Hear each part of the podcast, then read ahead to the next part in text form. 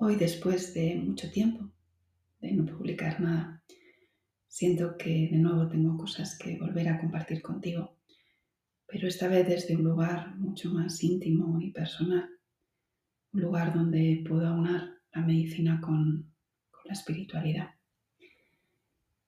Y es que me gustaría iniciar un viaje con, contigo, atravesando el sentido espiritual y sanador de los ciclos de la naturaleza, de las festividades que celebramos a lo largo de todo el año en nuestra cultura cristiana. Y no estoy hablando de, religión, sino de coger esas perlas de, sabiduría que tanto los ciclos naturales de, la naturaleza que nos envuelve nos, nos muestran año tras año como de esas festividades más religiosas o más laicas que te acompañan también en ese proceso de búsqueda interior, en ese proceso donde nos adentramos, como ahora, en un tiempo de oscuridad, pero que es imprescindible porque solamente en la máxima oscuridad podemos ser conscientes de esa luz interior que, cada uno de nosotros tenemos, que cada uno de nosotros realmente somos. ¿Acaso dónde se ve mejor? la luz de una vela? ¿En la oscuridad o a plena luz del día? Así que me gustaría arrancar este viaje precisamente el día de hoy en, este, en esta búsqueda, en este desvelar de esa inconsciencia o de ese olvido de uno mismo que yo creo que a día de hoy gobierna en, nuestra, en nuestras rutinas. Y creo que es tan importante el cultivar esa parte tan sutil de nosotros como seres humanos para poder realmente conquistar todo ese estado de salud y de bienestar que, realmente nos, nos, pertenece.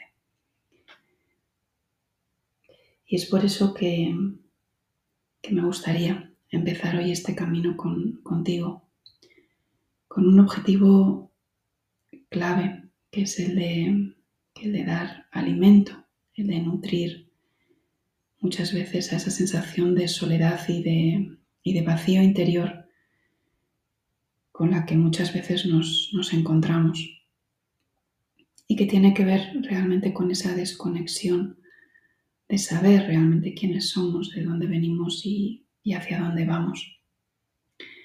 Hace ya pues casi 18 años, Sister Karina, una hermana de las misioneras de caridad ahí en Calcuta, cuando le dije que, volvía a Barcelona para formarme en, el máster de medicina tropical y que iba a volver enseguida, enseguida a Calcuta, me dijo que tardaría muchos, muchos, muchos años en, volver, porque mi lugar realmente no estaba allí, sino que estaba aquí en Europa, en España y que la labor que tenía como médico no solamente era el, curar, el sanar, el, acompañar a las personas en, sus procesos de enfermedad de su cuerpo, sino también hacerlo a través de, de sus procesos de enfermedad de su alma o de su espíritu. Y 18 años después no he conseguido volver a Calcuta por mil motivos siempre. Así que hoy me he levantado con la decisión tomada de que iba a hacer caso a Karina y iba a empezar este diario de, un médico a través de, de este viaje contigo, si quieres acompañarme. El objetivo, como te comento, es el desvelar realmente lo que verdaderamente somos para, para saber que no estamos, que no estamos solos, que nadie nos ha abandonado y así poder centrarnos en el ser, en el ser que somos y no perder nuestra vida realmente en, algo tan superficial y tan, tan vacío como el, el, tener, el tener. Y sentir permanentemente pues esa frustración porque realmente cuanto más tenemos, más tenemos porque realmente estamos buscando en el lugar equivocado. ¿Y cómo lo, cómo lo vamos a hacer este camino? pues me gustaría ir compartiendo a lo largo, como te comentaba, de, de seguir esos ciclos de las estaciones, del otoño, del invierno, de la primavera, del verano, aunándolo con esas festividades, algunas de celebración cristiana, otras no, y mediante meditaciones, reflexiones, eh, lecturas, poder realmente transitar y detenernos por un momento, respirarnos profundamente, sentirnos en esa soledad y en ese silencio para poder realmente escuchar y sentir nuestro corazón, aquello que realmente nos conecta con todo y con todos. He decidido hacerlo en el día de hoy porque creo que es un día especialmente hermoso para comenzar un camino, esta vez no de salida hacia el mundo, sino de entrada hacia el mundo interior de cada uno de nosotros, y como decía, qué mejor día que, el día 1 de noviembre, el día de que celebramos la festividad de todos los santos, la festividad de nuestros ancestros, de toda esa conexión realmente con el mundo espiritual, pero sobre todo también con, con esa conexión con el hogar, el linaje del cual venimos. Hay mucha disfunción y mucha enfermedad en el ser humano por, por unos mm, lazos incómodos, dañados, perturbados, cortados con, su linaje, con sus ancestros. Es realmente importante que cada uno de nosotros partamos desde nuestro hogar familiar, desde nuestro clan, desde esa capacidad o desde ese proceso de poder honrar, perdonar, sanar todo aquello que pueda estar dañado en ese linaje. A veces podemos sentirnos realmente tan diferentes a, nuestro, a nuestra familia, a nuestro linaje, a nuestros ancestros, pero eso no quiere decir que no pertenezcamos a ellos. Simplemente quiere decir que que hemos venido con una nota diferente, una nota especial, una nota que posiblemente venga a reevolucionar ese linaje, a sanarlo, cambiarlo, a llevarlo en otra dirección. Pero es importante que nos sintamos merecedores de pertenecer a esa familia, porque esa red que nos conecta realmente con todo es importante tenerla sanada para no sentirnos desvitalizados, solos en el mundo. Solo en ese encuentro con los nuestros, en esa reconciliación espiritual con nuestra familia, podemos conseguir dar ese primer paso porque es como sentir que nos dan la bendición para poder salir al mundo realmente siendo quienes somos y expresar con fuerza, con valor, con decisión, con bondad, con belleza, con verdad, aquello que traemos para entregar al mundo. Así que por eso he elegido este día para empezar. ¿Y cómo lo podemos hacer? Bueno,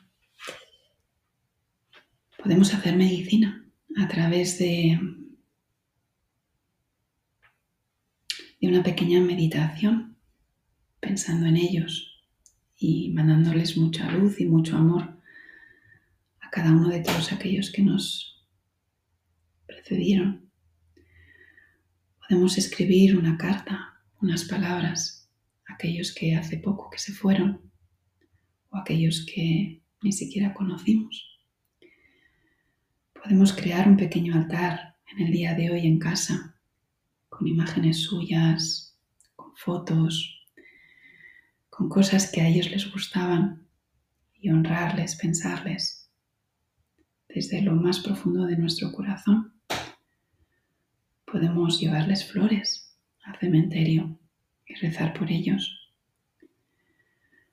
podemos recorrer todo el árbol genealógico hasta donde nuestros recuerdos nos lleven. O puedes construir realmente un árbol genealógico con tus hijos, pudiendo explicarles con admiración y con cariño todos aquellos ancestros que ya no están, pero de, los que ellos y tú también formas parte. Y si estás fuera y no tienes ni fotos, ni flores, ni... Coge una hoja de papel, coge unos lápices de colores y dibújales. Dibújate a ti en el centro de la cartulina, de la lámina. Dibuja a tu pareja, a tus hijos, si los tienes. Dibuja a la izquierda a tu madre, a la derecha a tu padre, los dos en tu espalda, respaldándote y creando esa red tan importante para sentirte amada, acogida, para romper ese terrible, esa terrible sensación de soledad que a veces nos inunda. Dibuja detrás de ellos a sus padres, a sus hermanos y a los padres de sus padres. Y así hasta donde la memoria consiga llevarte. No hace falta que les dibujes como ellos eran físicamente, simplemente marca una pequeña silueta. Una pequeña silueta para que tú puedas visualizarles, para que sean visibles a tus ojos y ve uniendo sus corazones con pequeños hilos dorados. Tu madre y tu padre unen su corazón y de ahí naces tú y eso da vida a tu corazón. Y sus padres lo hicieron con ellos y con sus hermanos. Y así todos los ancestros anteriores.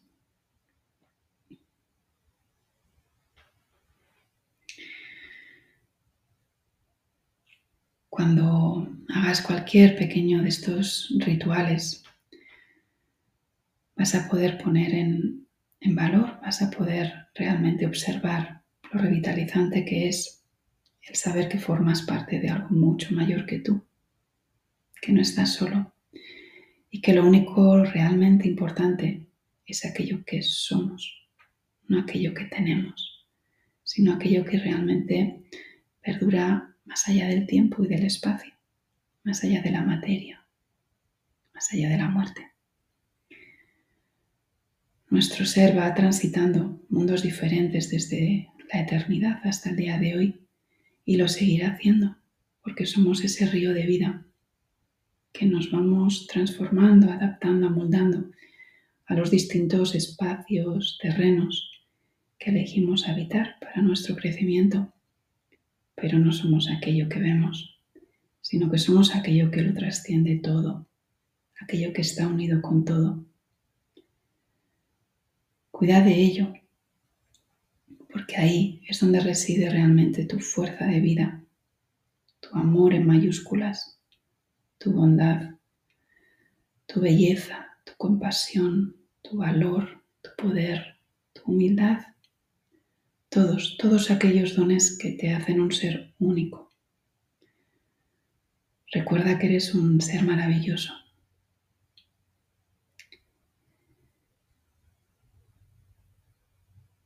Levanta tu cabeza y mira al cielo para recordar quién eres en tu corazón.